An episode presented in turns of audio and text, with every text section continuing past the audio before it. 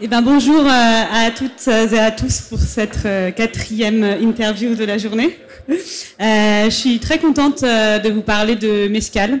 Alors moi j'ai découvert le Mescal grâce à David, je pense comme à peu près deux personnes sur trois peut-être à, Paris. David Migueles qui exporte du, qui importe pardon du Mescal depuis le Mexique jusqu'à la France. et j'ai découvert cet alcool et surtout je crois que David, tu as réussi aussi à me donner envie euh, de découvrir la culture mexicaine euh, via le mezcal, ce qui est quand même euh, assez puissant, je trouve, pour, pour une boisson. Si bien que je suis partie au Mexique, bon, parce que j'avais envie de voyager, mais aussi parce que ça m'avait donné envie d'y aller et, d'en savoir plus sur, sur le mezcal. et Fleur, je crois que toi aussi, tu as eu un, un coup de cœur, un coup de cœur pour, pour cette boisson. Fleur Godard, tu es agente de vigneron, de vigneron. Euh, et toi aussi, je ne sais pas par qui tu l'as découverte, en tout cas, ça a été, je crois, une, épiphanie. C'est ça, un, choc esthétique, ouais. Est-ce que tu peux me raconter peut-être la première fois que tu as bu du mescal et ce que tu as ressenti? Alors, c'est, euh, je pense que ce qui nous relie avec David, c'est Nikki, qui est cette, cette, femme extraordinaire, puissante, solaire et euh, merveilleuse, qui a monté une, une bottling facility, un, ah, je n'ai pas de mots, mais un, espace de mise en bouteille et, et euh, travaille avec euh, un ensemble de communautés. Elle est embouteilleuse, on peut dire embouteilleuse indépendante, ce serait ça un peu le, le, Dans le concret, elle a une marque de mescal qu'elle qu'elle exporte et distribue partout dans le monde. Et David est son importateur en France. Et c'était vraiment le, le trait d'union entre nous. Mais je l'ai rencontré grâce à, Lucas de ONA qui m'a dit écoute, je, pense que c'est nécessaire que tu sois là aujourd'hui à midi 30 parce qu'il va se passer quelque chose de fondamental dans ta vie. Il avait évidemment raison, j'étais comme euh, complètement. Euh, j'avais plus de choix, il fallait, fallait partir. Elle m'a fait une dégustation euh, assez assez euh, explicite et euh, c'est devenu vraiment une nécessité de comprendre comment c'était fait et comment on pouvait raconter des choses aussi euh, précises, puissantes et, délicates à la fois avec, avec, avec des agaves. Et vraiment, il y a aussi un côté complètement fascinant dans le, le cycle, enfin le, la dimension du temps long qui est incluse dans ce, dans ce, processus. Du coup, tu, as été toi aussi ensuite au Mexique et tu es en train de faire d'écrire une bande dessinée sur euh, le mescal. On va en parler. Euh, je voulais peut-être pour commencer, euh, peut-être tout le monde ne sait pas comment on fait du mescal. Donc là, David, ta mission, ça va être de nous raconter ça en trois minutes, à l'aide à l'aide de photos, à l'aide de photos qu'on va voir. Donc là, on voit on voit des agaves. Donc déjà, on peut dire que le mescal ça part des agaves. Exactement. Donc la matière première du mescal, c'est l'agave, pas le cactus. Donc c'est un alcool de plante, pas un alcool de fruits ou un alcool de fleurs, c'est bien un alcool de plante. Et donc ça, c'est la matière première, c'est la plante euh, agave qui pousse principalement au Mexique, mais qui pousse aussi en Italie, dans le sud de la France, etc. Donc c'est une plante monocarpique qui fleurit une seule fois dans sa vie. Et pour fabriquer du mescal, il faut récolter la plante juste avant sa floraison. Donc c'est le point, euh, l'étape numéro une. Euh, il y a des agaves sauvages comme celui-là qui poussent au milieu de nulle part, enfin un peu partout, et des agaves cultivées qui poussent dans des champs euh, qui sont organisés par les producteurs. Euh, je vois pas la seconde photo, mais moi non plus. Ah. Alors attends, là on, a la gaffe, là on a on a le, four. Donc après la, quand la plante arrive à maturité, au bout au moins de 7 ans, ça peut être entre 7 ans et 40 ans, on va récolter la plante, on va raser les, feuilles, les feuilles on va garder que le cœur de la plante qu'on voit ici, l'espèce de, de, de, de pommes de pin géantes, et on va les cuire. Donc ça c'est l'hydrolyse, c'est la transformation des sucres en sucre fermentable qui permet après de créer la fermentation et du coup de créer de l'alcool dans, le, dans, dans, la, dans, le, dans, la, dans la plante. Je t'ai dit trois minutes, mais t'inquiète pas, hein, tu peux prendre ton temps. Ok, c'est le troisième qui a fait ça. Je, ouais, non, non, je, je peux en parler pendant deux heures, donc je préfère euh, euh, aller plus rapidement et s'il y a des questions. Donc on va créer un, four sous la terre, donc c'est un trou qui est creusé dans le sol. On va mettre du bois, on va, on va allumer le bois, on va recouvrir de pierres, qui sont des pierres qui tiennent la température, donc souvent des, des pierres soit volcaniques dans des états volcaniques ou euh, de fleuves ou de, de rivières qui vont euh, retenir la température et vraiment résister à la chaleur. Donc on va recouvrir le bois avec les, pierres, on va attendre que le bois soit complètement consommé, on va attendre que les pierres donc, soient chauffées à blanc, on va recouvrir avec des agaves, recouvrir le four et ça va être une cuisson à l'étouffée. Comme le, pit américain ou comme certains fours de cuisson en Amérique latine, c'est la pression de la chaleur qui va cuire les agaves. Donc ça, ça va permettre donc l'hydrolyse, donc cette transformation des sucres en sucres fermentables, qui va durer en moyenne 5 jours Ça peut être entre 3 et 7 jours selon la météo, selon la, saison. Donc à la fin de cette, de cette étape-là, je ne sais pas s'il y a une photo, mais on va avoir une, une agave qui va être caramélisée, qui va ressembler à, à, un agave cuit, donc un peu caramélisé. Je ne sais pas si on voit là, est-ce qu'on voit quelque chose ou on voit juste... Non, je crois que c'est juste l'écran noir. C'est la fermentation. Ah, ah ok, d'accord. Donc après la cuisson, on va laisser reposer les agaves, donc ils vont refroidir, et on va les écraser, soit avec un moulin, qui est un moulin tracté par un cheval, soit à la main avec un pilon en bois. Donc ça, ça permet de défibrer la plante et d'homogénéiser pendant la fermentation, ce qui va faciliter la fermentation. Et euh, sur la photo que je vois pas, il me semble que c'est une cuve de fermentation avec les bulles. Donc c'est une fermentation classique qu'on voit là, voilà. Euh, donc ça c'est chez Lalo avec Niki qui est à droite dont Fleur parlait il y a deux minutes et Lalo Angeles qui est un, grand producteur de mescal à Oaxaca et moi qui mets ma main dans, le, dans la cuve. Donc ça, c'est une fermentation naturelle. Il n'y a rien qui est rajouté. C'est vraiment l'environnement microbactérien qui va créer la fermentation et qui va donner au mescal la signature. Euh, un mescal qui va fermenter à 1300 mètres, même s'il est fabriqué avec la même plante, va pas être le même que celui fabriqué à 2000 mètres. Les levures sont pas les mêmes. Euh, il y a des animaux euh, qui passent, il y a les enfants qui mettent leurs mains dedans, il y a, enfin voilà, moi qui mets ma main dedans aussi. Et donc ça va créer des mescales vraiment différents selon les régions et selon le type de, de, de levure qu'on va avoir. Donc la fermentation, elle va durer entre 7 euh, jours et 2 semaines selon la météo et selon la saison. En hiver, c'est plus long, en été, c'est plus rapide. Et la dernière euh, étape? Et la dernière étape, ça va être la fermentation. c'est pas vraiment la dernière, étape dans le process de fabrication. Et après, il y a d'autres étapes qui va être la distillation. Donc, c'est une distillation qui se fait généralement avec des alambics à repasse, donc des alambics en cuivre. Euh, on va devoir distiller deux fois. Donc, on va faire une première passe dans cet alambic-là, par exemple, sans coupe. Donc on met tout, euh, tout l'agave qui aura été fermenté, on va le mettre dans la, dans la, dans la cuve de l'alambic. Première distillation, une seule passe, donc sans coupe. Et deuxième distillation, on va couper les têtes, les cœurs et le queue. Je ne sais pas si vous avez euh, sûrement euh, abordé le sujet sur d'autres euh, sur d'autres conférences. Donc c'est oui. c'est la, c'est, la distillation, c'est c'est l'évaporation des alcools qui vont se recondenser dans le serpentin, qui se trouve dans la partie droite de la photo qu'on voit pas complètement. C'est une espèce de cuve en béton avec de l'eau froide. Euh, la, condensation va se créer à l'intérieur et ressortir comme de l'eau. Et donc là, c'est la touche du producteur qui va faire des coupes et réassembler euh, selon euh, son goût et selon l'héritage qu'il a eu de ses parents ou, ou, de sa famille. Donc aussi une étape très importante. Ben, merci beaucoup, c'était clair. donc ce qu'on comprend en tout cas de tout ça, c'est que c'est une fabrication qui est, ce que disait Fleur, aussi sur le temps long, parce que tu parles d'agaves qui peuvent se cueillir après 7 ans, enfin 7, tu disais à partir de 7 jusqu'à jusqu'à 9 ans. Euh, tout est là, les photos qu'on voyait est fait vraiment de façon euh, artisanale. Euh, et puis il va avoir aussi l'environnement, les gens qui le font, donc tout l'humain qui a derrière, qui est voilà, tout le temps présent dans la confection d'un alcool, mais peut-être le mescal plus que plus que certains. Peut-être on peut commencer en, en, goûtant le premier mescal qu'on va goûter. Tu voilà, on parlait tout à l'heure euh, de Nikki euh, de Neta, qui est euh, une femme assez incroyable que toi, Fleur, tu as, eu un coup de cœur avec elle, elle t'a un peu emporté comme ça vers, vers, le monde, vers le monde du mescal. Est-ce que tu peux nous en parler un peu de, de cette femme et de ce, de ce qu'elle fait? Et Pendant ce temps-là, David, si tu peux servir des, des petits, des petits verres. Alors Nikki, c'est une personne qui est d'abord très complexe dans son histoire. Elle est d'origine euh, américano-japonaise euh, du côté de son père et euh, sa, mère est uruguayenne. Elle a grandi aux États-Unis, elle a reçu une éducation assez pointue et, riche. Et elle est arrivée au Mexique en tant que, personne qui en a ras-le-bol du capitalisme. Je, simplifie, mais elle, elle était plus, trouvait plus son compte dans ce qu'elle faisait dans l'art contemporain. Euh, et, elle a cherché son chemin à travers la gastronomie. Elle est arrivée au Mescal. Elle a rencontré Max, qui est son partenaire euh, pour, euh, pour Neta. Ils ont monté ensemble cette, structure.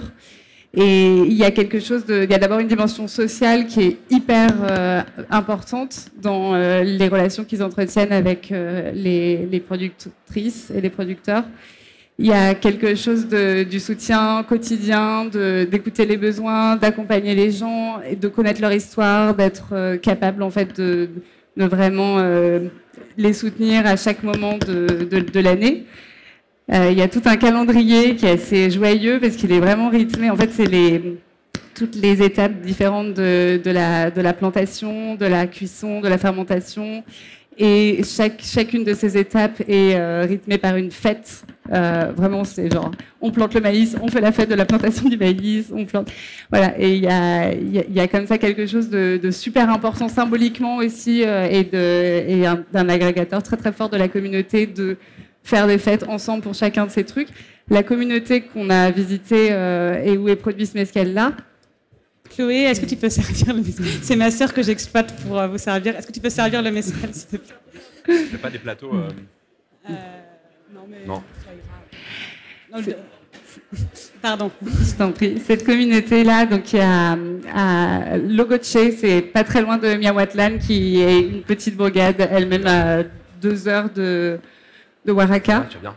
Euh, à Logoche, il y a un système très très beau euh, en parlant de système communautaire qui s'appelle le, le Tekio, qui est un, une manière euh, d'impliquer toutes les personnes euh, capables de, de, contribuer, donc en fait vraiment littéralement tout le monde jusqu'aux enfants dans les étapes qui nécessitent plusieurs bras. Et il y a, c'est, c'est pas tout à fait commun parce qu'il y a plein d'autres communautés tout autour euh, qui, enfin, partout à travers la région, qui fonctionnent différemment.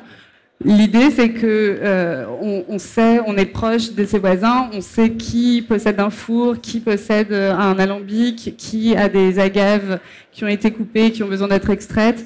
Pour tout ça, il y a besoin de bras. Et l'idée, c'est que tout le monde vient euh, aider, et du coup, tout le monde est aidé en retour. Euh, donc tout le monde est très au courant de, de, des affaires de chacune et chacun. Et il y a, y a, vraiment un, une espèce de, de, nécessité en fait à, à, à travailler, travailler tous en, ensemble. En commun, ouais. Parce que les villages qui le font pas, ils se retrouvent avec des coûts de production déments. Et du coup, il y a plein de personnes qui pourraient distiller, mais qui le font pas parce qu'elles n'ont pas les moyens de payer en fait cette main d'œuvre. Et, et ça, c'est assez euh, intéressant. Peut-être que vous avez tous ce petit verre de, de mescal entre les mains. On va euh, peut-être euh, déguster ensemble Alors, dans moi, un petit moment.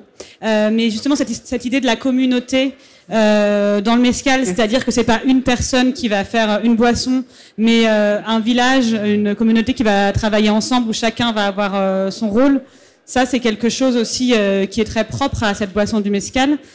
On en parlera un peu plus tard parce que voilà, Nikki, elle, arrive, elle va rencontrer ces communautés. Donc, comment euh, les rencontrer et comment aussi ne pas euh, défaire l'équilibre d'un système qui existe depuis euh, des années?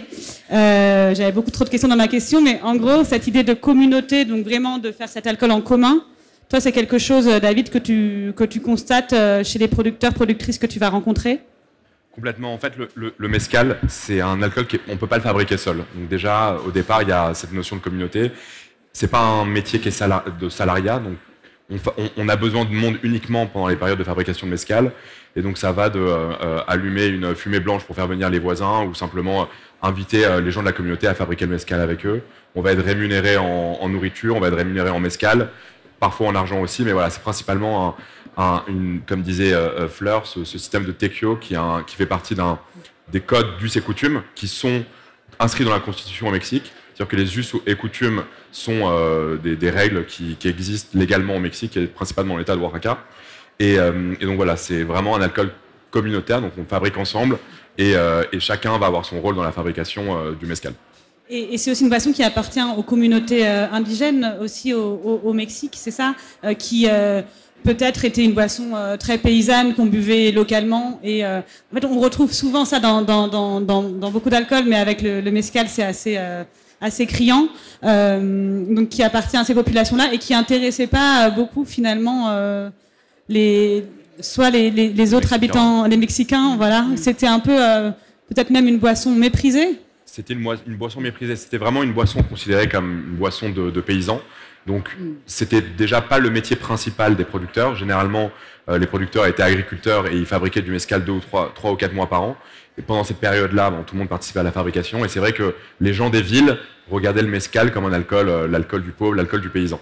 Euh, il y a eu un gros revirement dans les années 80-90 avec la, la redécouverte du patrimoine agricole mexicain, donc des jeunes qui sont euh, réappropriés un peu les traditions, qui avaient été très américanisées euh, dans, dans le passé. Et donc, il y a eu une sorte de revanche du mescal depuis quelques années où les Mexicains vont se réapproprier le mescal et, euh, donc le, reboire, créer des marques, aller voir les producteurs, etc. Mais c'est vrai que pendant très longtemps, ça a été un alcool complètement délaissé. Et, l'alcool des ivrognes, comme on l'appelait, aujourd'hui a sa place dans les meilleurs restaurants, dans les, dans caves à vin. C'est une vraie revanche. Et dans la vie de la, communauté, du coup, cet alcool, il servait un peu comme disait Fleur à, certaines fêtes, à certains moments de la vie très marquants. Je sais pas, les, les, naissances, les enterrements, il avait ce côté peut-être très symbolique. Très sacré, oui. Et d'ailleurs, je ne l'ai pas sur moi, mais le mescal est consommé dans les communautés dans un petit bougeoir, qui est le bougeoir d'église, euh, qui est le petit bougeoir que vous trouvez dans certains bistrots à Paris avec les petites euh, rayures, sauf qu'à la différence de, de ce qu'on trouve ici, il y a une petite croix au fond. Donc, en fait, on buvait le mescal souvent dans les communautés qui sont catholiques, parce qu'elles ne le sont pas toutes, euh, le mescal pendant les baptêmes, pendant les mariages, etc., pendant les fêtes de village, les récoltes de maïs. Donc c'était vraiment un alcool consommé quasiment exclusivement pendant les fêtes de village, les fêtes religieuses. Est-ce qu'on peut, euh, je ne sais pas si vous avez déjà senti ah oui. euh, euh, le mescal, moi ça m'a, ça, ça sent bon, non? Ça réveille. bon. Est-ce Donc, que, ouais, David, vas-y. en deux mots, le mescal qu'on est en train de boire. Bien sûr, vas-y. Donc pour ceux qui n'ont jamais bu de mescal, je vous conseille de boire une micro-gorgée au départ. C'est un alcool qui est très fort, on est à 47,2 degrés, donc loin des 38-40 degrés qu'on a dans les alcools standardisés. Euh, la première gorgée, elle va vous mordre, on appelle ça la morsure, et c'est ce qui va vous permettre par la suite d'apprécier les prochaines gorgées avec votre palais qui va s'adapter en fait au, degré alcoolique et qui va, comme on dit, passer à autre chose. Sûrement sur la seconde gorgée, vous allez avoir quelque chose de très fumé, euh, qui vient de la fabrication du mescal, donc l'étape de cuisson. Euh, sur la troisième gorgée, a priori, vous allez normalement commencer à avoir les arômes de la plante, de la l'agave. Donc ce qu'on recherche quand on fabrique du mescal, c'est pas le fumé, c'est vraiment le goût de l'agave, le goût de la plante. Euh, et c'est ce que vous devriez avoir sur les, sur les, sur les futures gorgées où normalement euh, vous dépassez la, la brûlure de l'alcool et le, et le côté fumé. C'est quel agave? Alors ça c'est un TP staté. Le TP staté c'est c'est un TP staté mais ça ressemble plus ou moins à ça. C'est un agave qui pousse principalement dans des milieux sauvages et arides sur des sols calcaires et très, euh, euh, très en pente. Donc c'est une plante qui est hyper dure à récolter. Déjà elle a une, une sève qui est hyper urticaire, donc qui brûle le, le, bras des producteurs, qui est aussi souvent présent sur des, euh, sur des collines, donc il faut s'accrocher avec des cordes, et souvent dans des endroits on ne peut pas accéder ni avec un camion, ni avec des, euh, des, animaux de, de, tir, comme un âne par exemple, et donc c'est transporté à la main. Donc c'est une plante, pour fabriquer un litre de ce mescal il faut environ 90 kg de cette plante, c'est énorme, contrairement au, au mescal de base qu'on appelle l'espadine, où il faut 10 kg. Donc il y a un rendement qui est très bas, il y a très peu de sucre dans la plante. Et euh, c'est un des mescal, c'est un des agaves les plus euh, respectés, les plus euh, et, et, les plus recherchés dans le monde du mescal. C'est un honneur de le, de le voir ouais. euh, aussi aujourd'hui. Euh, santé d'ailleurs. santé. Et il y, y, y a, cette chose-là aussi dans le mescal. Alors on en parle souvent de l'ivresse qu'il procure, contrairement, enfin voilà, peut-être c'est l'alcool dont on parle le plus de l'ivresse. Et quand été au Mexique, moi, j'ai rencontré Pedro, donc un producteur Maestro Mescalayo chez, chez, chez Koch euh, qui nous a sorti plein de mescal et il disait euh, ce mescal là c'est pour pleurer euh, avec goût, celui-là c'est quand t'as pas le courage euh, d'aller travailler pour te donner un peu de force le matin, celui-là c'est quand tu rentres du travail pour te donner la force de te reposer. Enfin, il y avait tout cet imaginaire là de l'utilité de telle mescal et telle plante sur aussi euh, le type d'ivresse ou le type de sensation que tu voulais éprouver. Mm. Ça, Fleur, euh, je crois que ça t'a beaucoup parlé aussi. Bah, moi, à la base, euh, je, je, travaille dans le vin, donc j'ai vraiment. Enfin, pour moi, c'est fou de boire du, de l'alcool fort parce que c'est autant de, de, de, quantité en moins qui est possible. Enfin, j'ai vraiment ce rapport-là. Et ça, c'est complètement. c'est une question qui a totalement disparu quand j'ai quand rencontré le mescal parce qu'il y a vraiment cette, cette idée que oui, c'est beaucoup plus fort que ce qu'on a l'habitude de consommer euh, dans, dans, le quotidien, mais euh, ça se mérite. Et il y a ce, truc de, de. Et une fois que tu rentres dedans, tu es complètement absorbé en fait par la, d'abord la complexité, la finesse aromatique. Enfin, le TP staté, on a goûté des choses qui étaient euh, qui avaient goût de copal parce qu'elles elles, elles, étaient issues de plantes qui étaient en symbiose avec des arbres de copal sur des pentes dans des forêts euh, d'autres qui avaient goût de, d'autres tomates, parce qu'en fait, euh, il y avait euh, tout un, environnement différent. Donc déjà, la notion de, terroir et, de, variété, elle est hyper, elle est beaucoup plus complexe, je trouve, que dans le vin, parce qu'on est complètement euh, brouillées par 12 milliards d'informations différentes. En plus, elles vont s'hybrider entre elles et créer tout le temps des nouvelles variétés. Et euh, comme tu disais, David, il y a cette histoire de, levure, de pâte, d'assemblage de, de, et de, de tout l'environnement. Donc vraiment, chaque bouteille est unique. Alors j'ai moi quand même la joie immense de me dire, je bois quelque chose qui a pris 40 ans à, à, à arriver dans mon verre sans compter euh, le, tout le process de, de, de fabrication et enfin de, d'artisanat. Et, ensuite, il y a ce, cette, cette, ivresse particulière qui fait que, enfin, je pensais pas du tout que c'était possible, mais j'ai fait des fêtes, parce que il y a eu beaucoup de fêtes, où euh, j'ai bu exclusivement du mescal, de l'eau, en alternant un verre, un verre tous les divers, un bol de tripes avec beaucoup de piment et de coriandre, et, euh, et, où on faisait que danser et, euh, boire. Et en fait, euh, ça allait hyper bien. Enfin, j'ai pas du tout jamais eu de problème de, mal de tête, de gueule de bois. Il y a une espèce de moment où on est comme euh, euh, habité par, un, par, un, par une chose hyper belle, sauvage et en même temps très euh, respectueuse. Enfin, j'ai pas du tout, du tout eu de, de, à gérer les écueils, en tout cas de, euh, de, l'ivresse autour de moi. Quoi. Tout c'était hyper safe, hyper. C'est aussi l'esprit de la communauté à Logoche. Enfin, il y a quand même une place pour les femmes qui est assez particulière. Il y a vraiment un euh, je pense qu'ils ont, ils ont un petit temps d'avance peut-être sur euh, certains de Ça justement, c'est bien que tu évoques euh, la place des femmes parce qu'on parle donc de cette communauté où chaque, chaque personne a, a, sa place et son, son, rôle à jouer pour la fabrication du mescal. toi, Fleur, c'est aussi ce qui t'a marqué quand tu es partie au Mexique et c'est pour ça que tu as eu envie de faire une bande dessinée sur ce sujet. Mm. C'est la place qu'avaient les, les, femmes qui est très importante. peut-être pas toujours très forcément mise en avant, mais euh, en tout cas qui, est très importante dans la confection de, du mescal. Bah, comme partout dans le monde, elles font tourner le, elles font tourner le monde, quoi. c'est vraiment, c'est pas un scoop. Mais euh, euh, en dehors de gérer la maison, gérer les enfants, euh, donner à manger à tout le monde, parce que en fait, quand les quand les hommes se lèvent à à 5 heures pour euh, la cuisson, pour le four, qui nécessite vraiment. Enfin, c'est d'abord il y a une répartition des tâches très genrées où on considère que ce qui nécessite de la force c'est les hommes qui vont le faire et du coup les femmes sont à la cuisine. Mais quand, donc quand eux se lèvent à 5 heures pour le four, elles, elles sont déjà depuis 3 heures du mat en train de, préparer euh, la nourriture, sachant qu'il y a tout un, un process aussi qui est vachement euh, important dans le quotidien de, la fabrication des, galettes qui demande vraiment un travail du soir au matin où elles s'arrêtent jamais vraiment de, penser à comment elles vont nourrir les, autres. Et ensuite, il y a tout ce travail de, de euh, pépiniéristes, de comment elles vont euh, sauvegarder des, variétés euh, spécifiques, avoir des petits, espèces de petits j'ai envie de dire de, de micro-crèches, mais c'est vrai, ça, ça s'appelle des pépinières. Euh, et, euh, et, revendre ensuite des plants dont elles se sont occupées avec euh, un soin particulier et faire en sorte que toutes ces espèces, la, diversité incroyable de ces espèces soit préservée et développée.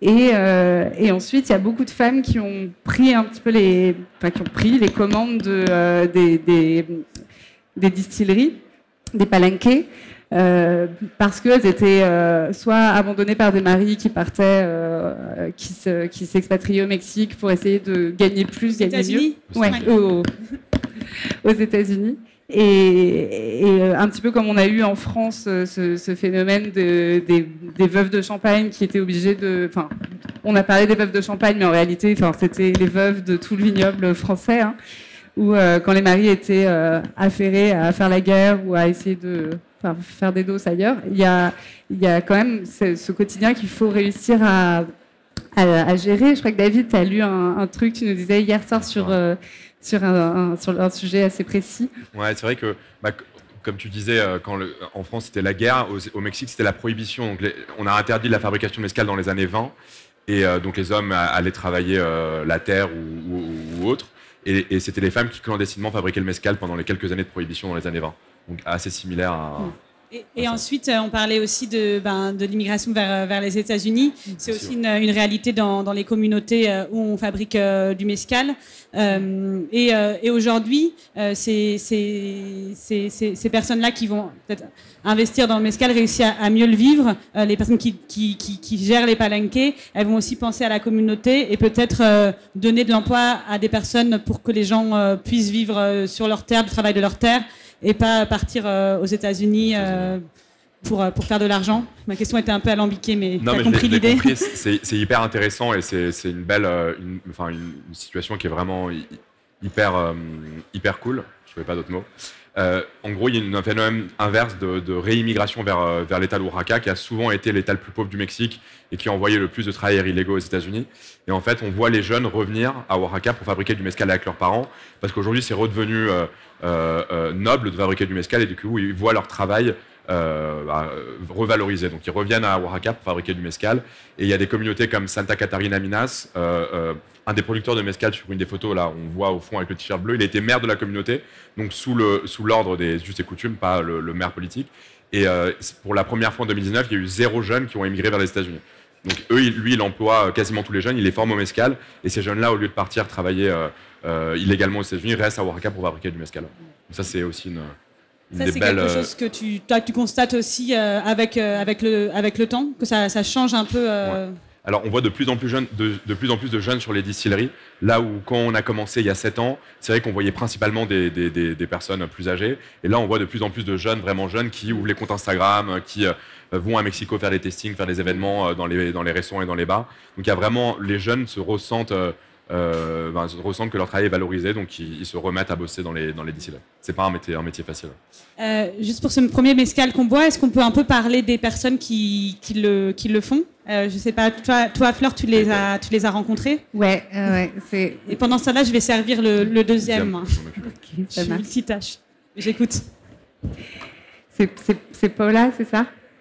David C'est Paula, exactement. Alors, Paula, elle a, elle a vraiment un statut assez particulier parce qu'elle a, elle a hérité de la palanquée de son père euh, et elle a, elle a, toujours fait en fait son truc. Euh, c'était un peu une exception et je pense qu'elle a ouvert la voie pour beaucoup d'autres femmes dans la communauté parce que elle était de fait considérée comme euh, un maestro mescalero, du coup une maestra.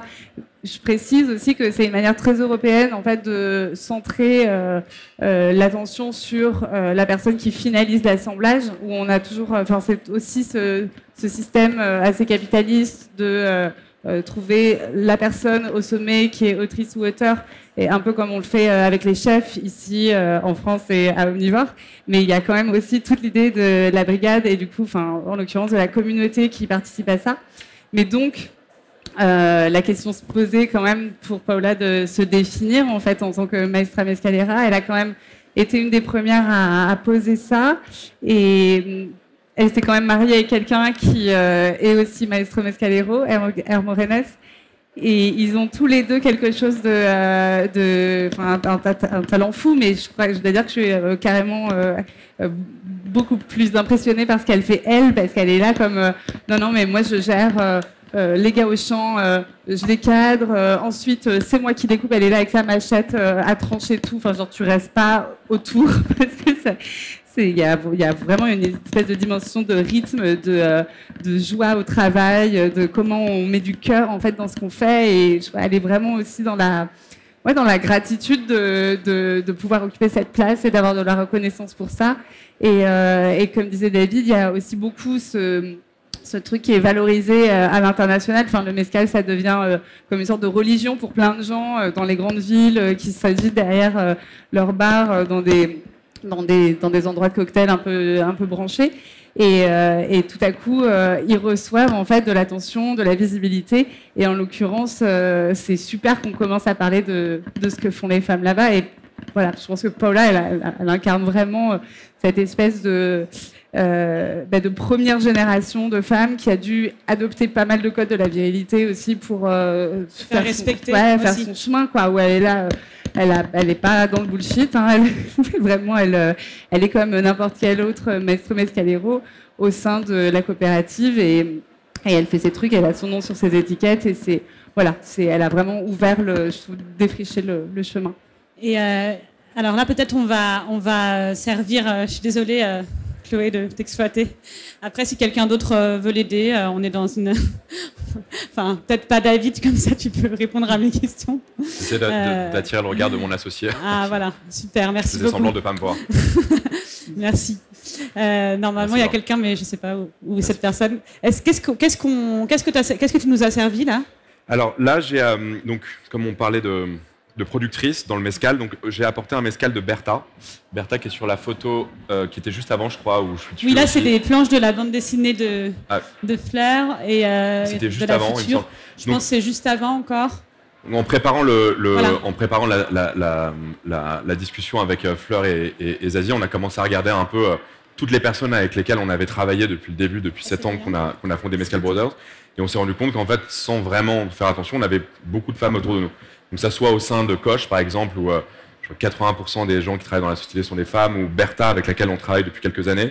Euh, on s'est posé la question de savoir quelle était la, la place des femmes dans, certaines des, des avec lesquelles on travaille. Donc Bertha, son histoire personnelle est assez, triste puisqu'elle a perdu son mari et son fils à 2-3 ans d'intervalle. Son mari est mort au début des années 90. Elle a dû reprendre la distillerie avec son fils, qui était jeune producteur, qui devait avoir 19 ans ou 20 ans, euh, qui est mort deux ou trois ans après dans un accident euh, euh, de, voiture. Et donc elle a dû reprendre par besoin économique, puisqu'elle n'avait pas d'argent pour vivre, la distillerie de son mari et de son fils, qui sont du coup décédés quelques années avant. Donc Bertha, elle est vraiment c'est devenu une des figures du mescal, euh, enfin des, des productrices, de mescal à Oaxaca. Et, donc voilà, on goûte son mescal aujourd'hui. Ça, c'est sa marque à elle. Donc la Mextisa del Mescal, donc la métisse du mescal, euh, avec un X à la place du Z, c'est un petit jeu de mots. Et elle vend aussi à d'autres marques. Euh, elle, elle, elle a sa propre marque, elle vend sur sa distillerie, euh, qu'elle n'a pas forcément le droit d'exporter, je pense, et des marques, et elle vend son liquide à d'autres marques. Donc elle, je pense que c'est une des, une des femmes les, les plus reconnues dans le mescal aujourd'hui, mais il y en a plein d'autres. hein. C'est une des premières que tu as, que as rencontrées, toi? Tu l'as rencontrée comment? Alors, c'est pas la première. La première que j'ai rencontrée, c'est Sosima aussi, qui est aussi une, en plus d'être une des plus grandes productrices et un des, euh, euh, des visages les plus, euh, les plus vus dans, le, dans la défense de la gaffe, parce qu'il y a eu beaucoup, beaucoup de, problématiques liées à l'explosion du mescal, notamment à la sauvegarde de la gave, et elle est à l'origine d'une des associations de défense de la plante, de la gave les plus connues au Mexique. Euh, et donc, c'est la première que j'avais connue. En termes d'importation de mescal, c'est la, Bertha, c'est la première avec laquelle on a travaillé avec, disons, des volumes plus importants. Et ça, on va justement parler de comment, comment on importe du mescal. Toi, tu, voilà, tu es franco-mexicain, tu arrives au, au Mexique et tu découvres finalement euh, assez tard, peut-être, euh, enfin assez tard. Tu n'as pas grandi avec euh, le mescal. Euh, tu vas tomber amoureux de cette boisson. Et à l'époque, on n'en boit pas encore euh, tellement dans les bars euh, à Paris, en, en France. Euh, tu vas décider d'en importer. Il y a plein de problématiques qui vont se poser à toi. Par exemple, comment on fait pour, euh, bah, pour faire euh, signer les papiers aux petits producteurs, productrices euh, qui sont pas du tout habitués à, à exporter leurs produits. ça a été une grosse. Sur les premières marques hyper craft qu'on a importées, donc vraiment des marques euh, de, de tout petits producteurs, euh, on a parfois pris plus de un an et demi entre le moment où on a validé le- la décision de travailler avec eux et l'importation. Il y en a souvent qui parlent très mal espagnol, parce qu'en fait, il y a des communautés autochtones qui n'ont pas été visitées entre guillemets, par les Espagnols, donc qui n'ont jamais appris l'espagnol, qui ont dû l'apprendre après euh, bah, pour pouvoir communiquer avec le reste de la région. Par Zapotec, Sapotec, Pedro Hernandez parlait pas espagnol il y a 10 ans que tu as rencontré, qui parle bien espagnol maintenant, il parlait pas espagnol. On a travaillé avec des communautés comme ça, Sapotec ou, euh, ou d'autres euh, communautés, qui soit parlaient pas espagnol, soit avaient aucune connaissance de toutes les, toutes les problématiques de logistique. Donc on les a accompagnés souvent euh, euh, enfin, voilà, de manière très importante pour pouvoir exporter, les aider à exporter. Donc il y a toute une régulation, il y a plein de papiers à signer, etc. Donc on a accompagné beaucoup de producteurs dans cette, euh, dans ce- dans cette partie-là. D'ailleurs, Niki fait la même chose à, à, Logoche, en, fait, en, en leur achetant du liquide, mais aussi en les aidant à se structurer eux-mêmes pour qu'ils puissent soit avoir leur propre marque, soit à vendre à d'autres sociétés et pouvoir... euh, euh, voilà. l'idée c'est pas oui d'arriver et, de dire euh, voilà je débarque, je te prends ça, tu vas faire à ma façon. C'est de leur, enfin aussi leur donner les moyens de créer leur propre leur propre subsistance sans être là. sans, enfin, voilà, qu'ils puissent exister aussi sans toi, quoi. C'est ça, parce que tu arrives dans des communautés qui sont hyper organisées, mais très petites. Toi, tu vas leur donner une certaine visibilité, peut-être de l'argent aussi qu'ils n'avaient pas avant. Ouais. Et il y a toute cette chose-là que je trouve intéressante, c'est comment ne pas euh, arriver avec ses gros sabots aussi Ouais, et détruire un, un écosystème. Ouais. Alors nous, c'est exactement ça. Donc, c'est-à-dire, au départ, on arrive en tant que, même si je suis mexicain à Oaxaca, on est toujours étranger, même si on vient pas de, enfin, si on est mexicain qu'on vient pas de Oaxaca. Donc toujours euh, parler avec les personnes, des personnes qui sont locales, qui habitent là-bas. Donc 100% des marques avec lesquelles on travaille ont une, une, euh, une euh, sont, sont à Oaxaca, dont Niki qui habite à Oaxaca déjà depuis quelques années. Et on essaie de travailler avec le, avec le plus, enfin, qu'avec des sociétés mexicaines pour toujours avoir ce contact avec les communautés, savoir que les liquides sont achetés à des prix décents et pas simplement, comme tu dis, des one-shot ou beaucoup de marques qui se créent, des marques étrangères, arrivent, achètent 200 litres de mescal, les mettent sous leur bouteille hyper fancy, hyper mm. cool, et ils retournent un an après, il n'y a pas de régularité, et ça, ça crée des problèmes dans les communautés parce que elles n'ont pas eu l'habitude de gérer des, sommes d'argent comme ça dans le passé, parce que tout est payé au cul de la distillerie, quand on paye ce qu'on achète. Et donc voilà, il y, a eu en effet genre, des grosses déstabilisations où des producteurs se sont enrichis hyper rapidement, très rapidement, de, de manière très importante, très rapidement. Et voilà, on commençait à faire un peu n'importe quoi, s'acheter des bagnoles, il y a eu des accidents, il y a eu des trucs. Et donc voilà, nous, on essaye toujours d'être en contact avec le, producteur. On n'a quasiment pas d'intermédiaire. Si on en a, c'est des gens qui habitent sur place et qui ont un intérêt en étant intermédiaire. Et c'est pas juste euh, des gens, des gens qui s'enrichissent euh, euh, sur le dos des producteurs. Donc on a cette ce, contact hyper, hyper proche avec les producteurs. il y a une responsabilité sociale euh, aussi. Mm. Euh, est-ce que euh, pour un marché comme ça, comme le mescal, qui a de plus en plus voilà, cette image de qualité qu'on voit de, de, plus en plus, tout le monde pense comme toi ou Parce que j'imagine que... Ah, il faut demander à Georges Clooney s'il pense comme nous. Je pense pas. C'est Georges Clooney, il fait son mescal. Il a un mescal, ouais, maintenant. Donc là, il y a, y, a, y a, vraiment un boom des marques de tequila. Enfin, je sais pas si vous avez vu les marques de Kelly, enfin de de Kim Kardashian et Co. On essaie de vraiment se tenir le plus éloigné possible de ça, même si de manière générale, bon, ils travaillent avec des producteurs artisanaux, donc on ne peut pas leur retirer non plus le droit. Enfin, les gens font ce qu'ils veulent. Hein. ils ont le droit de travailler avec des grandes marques, ils ont le droit de travailler avec Bacardi. Ils font ce qu'ils veulent, donc on ne va pas donner de leçons. Nous, nous c'est pas ce qu'on représente. Donc on représente des marques de producteurs, euh, ce qu'on appelle maintenant en fait des mescales traditionnels. Euh, parce que dans le mescal artisanal, il y a, euh, bah, il y a Pernod Ricard, Diageo, qui ont des très belles marques de mescal aujourd'hui.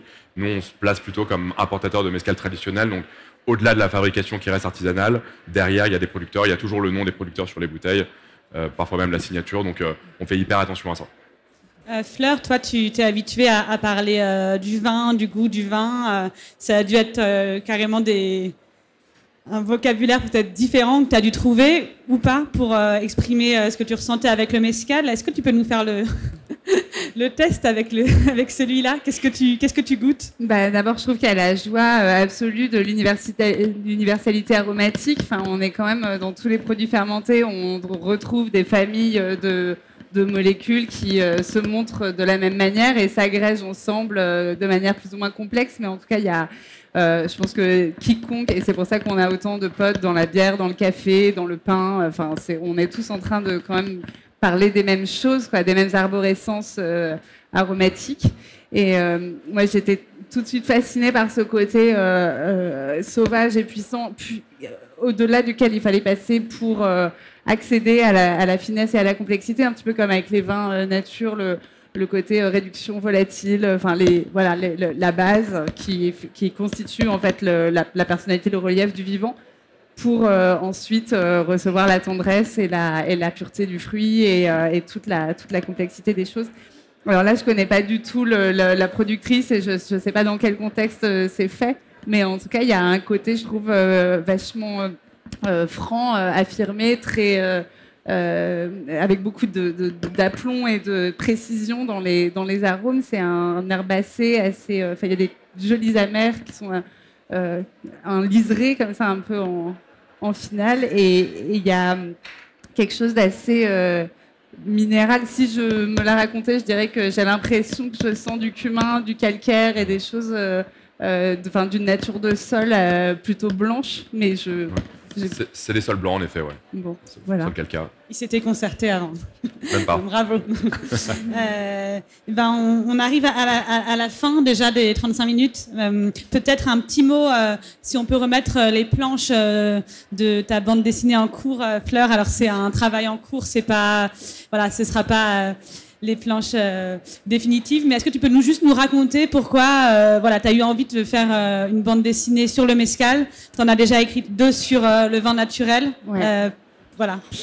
Euh, je pense qu'on a, enfin, on a eu vraiment un, choc esthétique déterminant en rencontrant Niki, en rencontrant le Mescal et euh, dans cette communauté de Logoche en rencontrant les femmes qui, euh, qui, le monde vraiment. Enfin, on parlait de toute la, la dimension de d'administratif et de, douane et d'exportation. la première personne diplômée de supérieure dans la communauté de Logoche, elle s'appelle Gloria. Et en fait, c'est une meuf, donc vraiment, elle a, elle, a fait ça, quoi, là où euh, la plupart des, des, jeunes avant elle euh, euh, étaient bah, tombés rapidement dans des, dans des schémas un peu traditionnels de on se met en ménage, on, on, finalement, on, ne va pas chercher à, tracer sa destinée, mais plutôt euh, euh, on accepte un peu ce qui nous vient et ce qui nous tombe dessus, et on n'a pas spécifiquement de projet euh, pour soi ni pour le collectif.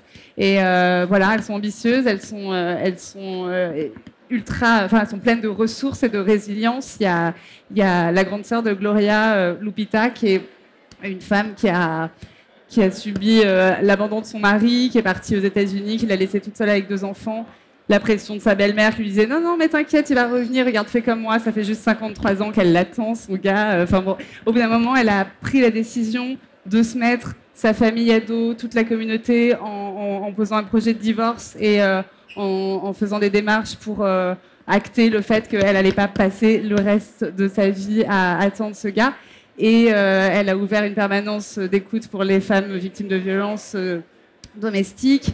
Et euh, en fait, tout ça, ça existe grâce au mescal qui est produit dans sa famille, qui est une source de, de, revenus, de richesse, qui lui permet, elle, de s'acheter un quad, de pouvoir aller au travail, de mettre de l'essence dans son quad, tout ça, tout ça. Donc c'est d'abord une source de revenus formidable, ensuite une, source de, sens et de vivre ensemble à travers toute la pratique qu'on a vue du, du et, euh, une manière magnifique de préserver l'environnement, d'arriver à, poser, euh, enfin à faire avancer des décisions politiques.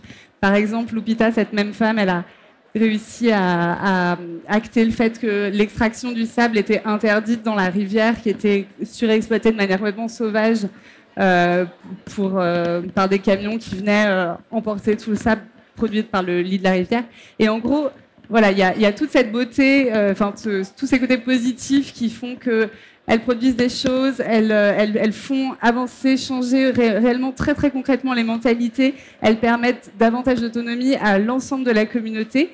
Et après, le mescal, c'est aussi euh, un alcool fort qui est parfois pas très bien géré par les hommes, en l'occurrence, qui ont des petits côtés. Enfin, il y a aussi un peu de, taf à faire sur le plan du sexisme et du, machisme.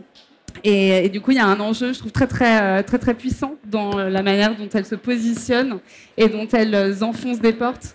Euh, enfin, c'est une galère pour nous en tant que femmes dans le vin en France, mais on n'imagine vraiment pas une seconde ce qu'elles vivent, elles, là-bas, en tant que femmes au Mexique, dans, dans des endroits où vraiment tout est, euh, tout, est vraiment beaucoup plus brut. Quoi. Et c'est tout ce que du coup, tu raconteras dans cette bande dessinée. C'est ça. Euh, on a hâte euh, de, la, de la lire. Tu sais euh, à peu près quand Tu ne donnes pas de, tu donnes pas de Écoute, on se, dit, on se dit la rentrée 2022, ce serait bien. bien. Voilà. Bien, Et je pense qu'il faut, il faut lire absolument le, le Mescal, L'enfant sauvage du Mexique, qui est le, le bouquin de, de David et et euh, les autres dont j'ai oublié les. Alexandre Domingo, ouais. Voilà, mais vraiment, c'est, enfin, moi, c'est un livre qui a été euh, hyper euh, important pour moi. Enfin, c'est, ça m'a fasciné le côté visuel et ultra graphique des, des, photos qui sont magnifiques et les textes qui sont ultra pédagogiques et bien, bien rédigés. Je c'est, c'est un très beau livre et très facile d'accès. Effectivement, encore une fois, je l'ai relu avant l'interview pour me rappeler encore une fois parce que j'oublie. et bah, bravo. Il faut boire aussi les mescales. David, on peut les trouver où tes mescales que, que t'importes Tu as un site Sur mescal.fr ou pas mal de cavistes à Paris. Euh, il y a la liste des cavistes sur mescal.fr, donc vous pouvez aller la, la regarder. J'ai plus de bouteilles, là, faut que je t'en achète une. Se, aussi. Et eh ben, merci, euh, merci à tous les deux, c'était super. Merci à toi, merci, à vous.